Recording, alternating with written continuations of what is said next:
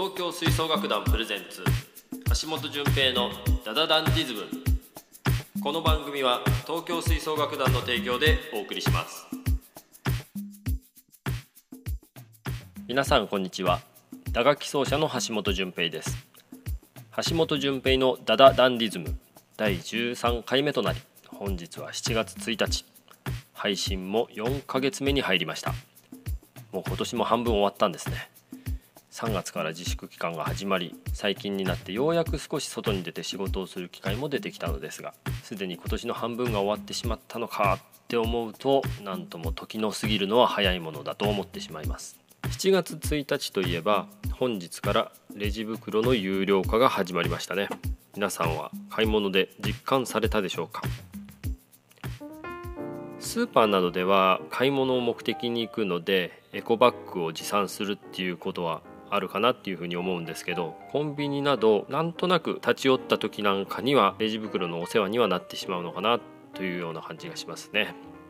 僕もエコバッグはいくつか持ってるんですけどなかなか常に持っているっていう風な習慣は今までなかったのでこれからはバッグに一つ忍ばせておくっていうようなことをしていこうかなっていうふうに思っています。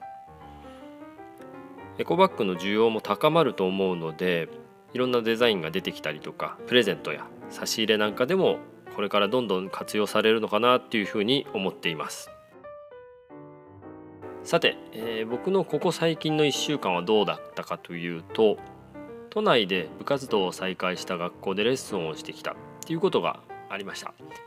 久々のレッスンだったので生徒も僕も緊張気味でなんとなくぎこちないような感じがありました。生徒とはせっかくの機会だからっていうことで基礎練習をしっかり見直すということをしました。僕がレッスンの時でいつも、えー、進めている練習はジョージ・ローレンス・ストーンの「スティック・コントロール」という本です。打楽器をやったことある人ならピンとくるかもしれないんですが灰色の本で同じ音符がずらっと並んでいて手順を変えていくことによって練習していく本になります。僕はこの本は1ページ目だけをレッスンで使用しているんですけど8分音符が連続して並んでいて手順を変えていくというような練習になっています。例えば1番は右左右左2番は左右左右3番は右右左左4番は左左右右というように手順だけが変わっていく練習なんですがまずはどんな練習でもそうかなっていうふうに思うんですけどその練習に慣れるっていうことですね。これがまあ簡単なようでなかなかうまくいかないんですね。特に初めてやる人なんかは8分音符しか並んでないんで簡単かなっていうふうに思われがちなんですけど4番までは左右交互と左右2回ずつを繰り返すので数分練習してると動き自体にはすぐに慣れてくるのですが5番からは右左右右左右左左つまり交互とダブルの繰り返しになるんですね。この辺りになるとこの練習に慣れていない子は頭が混乱してきます。まずはメトロノームを使わずに手順をしっかりと頭と体で覚える。もちろんメトロノームを使ってもいいんですけど楽にできるテンポでやることをお勧めします。次の段階は音量や音色を合わせるように意識をする。この音や音色を合わせる段階でフォームや叩き方に少しずつ変化が見られて整ってくるとあまり基礎練習の時にこちらから口酸っぱく言わなくてもいいかなというのが最近の僕の見解です。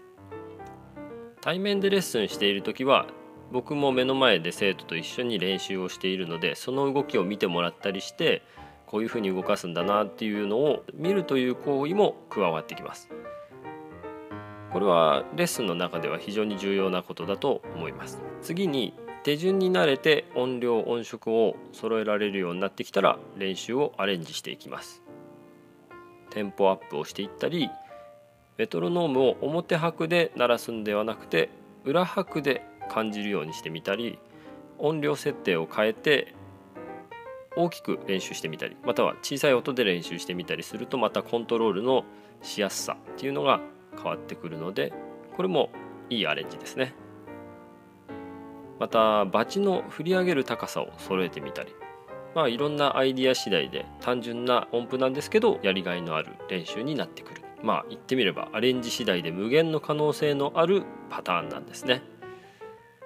僕は打楽器を始めて20年以上経ちますが今でもやっている練習です。もし練習に関しての相談などありましたら東京吹奏楽団公式 Twitter アカウントや僕橋本淳平のアカウントまで DM いただけましたらこちらでお答えしていきたいと思います。是非質問をお待ちしております。さて部活も再開プロの団体も活動を再開していっていますが気になるのは飛沫ってどうなのっていうことですよね。東京都交響楽団の実験が非常に参考になると思いましたので一部をこちらでシェアさせていただきたいなと思います。オーケストラ演奏により発生する微粒子及び飛沫を計測した。具体的にはトランペットやフルートなど10種類の管楽器と男性女性歌手から出る飛沫を見た。最も明確に見えたのは男性歌手だが歌い方によって飛沫の飛び方は異なりドイツ語の朗々とした歌い方では飛沫はそれほど多くなくイタリア語で破裂音が多い曲では多くの飛沫が見えた。なお歌い手から65センチのところに計測器を置いた時は明確に見えたが同じ歌い方で180センチ離した際には明確には見えなかった。また女性歌手からの飛沫は男性歌手と比較して明確に少なかった。10種類の楽器。測定順にオーボエトランペットホルントゥーバトロンボーンフルートピッコロファゴット。クラリネットバスクラリネットから出る飛沫は楽器や口元に極めて接近した際にわずかに見られまたマウスピースのみを吹いた場合には計測可能な量の飛沫が発生したが男性歌手よりも飛沫の発生をする楽器は一つもなかった。総じて少なくとも今回計測した10種の楽器全てにおいて通常の演奏時に人の日常会話よりも顕著に多く飛沫を放出するとは考えにくい。つまり広い舞台における楽器演奏中本番中のリスクは演奏前後かっこリハーサル食事会話打ち上げなどつまり日常生活より顕著に高いとは考えにくい。懸念点としては今回の楽器演奏者は全員プロフェッショナルでありアマチュアの奏者にまで今回の知見が適用されるかはその確証がない。さらに各楽器それぞれ1名のみ時間にして10分程度の実験であり再現性は保証されていないと。まあ、世間一般的に心配されている吹奏楽部オーケストラ部なんかの楽器演奏に関する飛沫というのはそれほど世間が恐れているほどないと。むしろ日常生活の中の行動の方が飛沫はあるというようなことなんでしょうね。これらを見て個人的に感じたことは楽器演奏自体が感染リスクが高いということは考えにくいですが管楽器の水抜きやスワブで水気を取った後にそのスワブをどのように扱うか練習している時に周りの人と話したり備品を共有することの方に注意を向ける方が予防には効果的かなという印象でした打楽器に関しては楽器を共有することが多いので手に密着するような薄手のゴム手袋を使用することは考えてもいいかもしれませんね。アルコール消毒ができないのでティンパニや大太鼓の本革を使用することは避けてプラスチックヘッドに張り替えて使用する必要もあるかと思いました。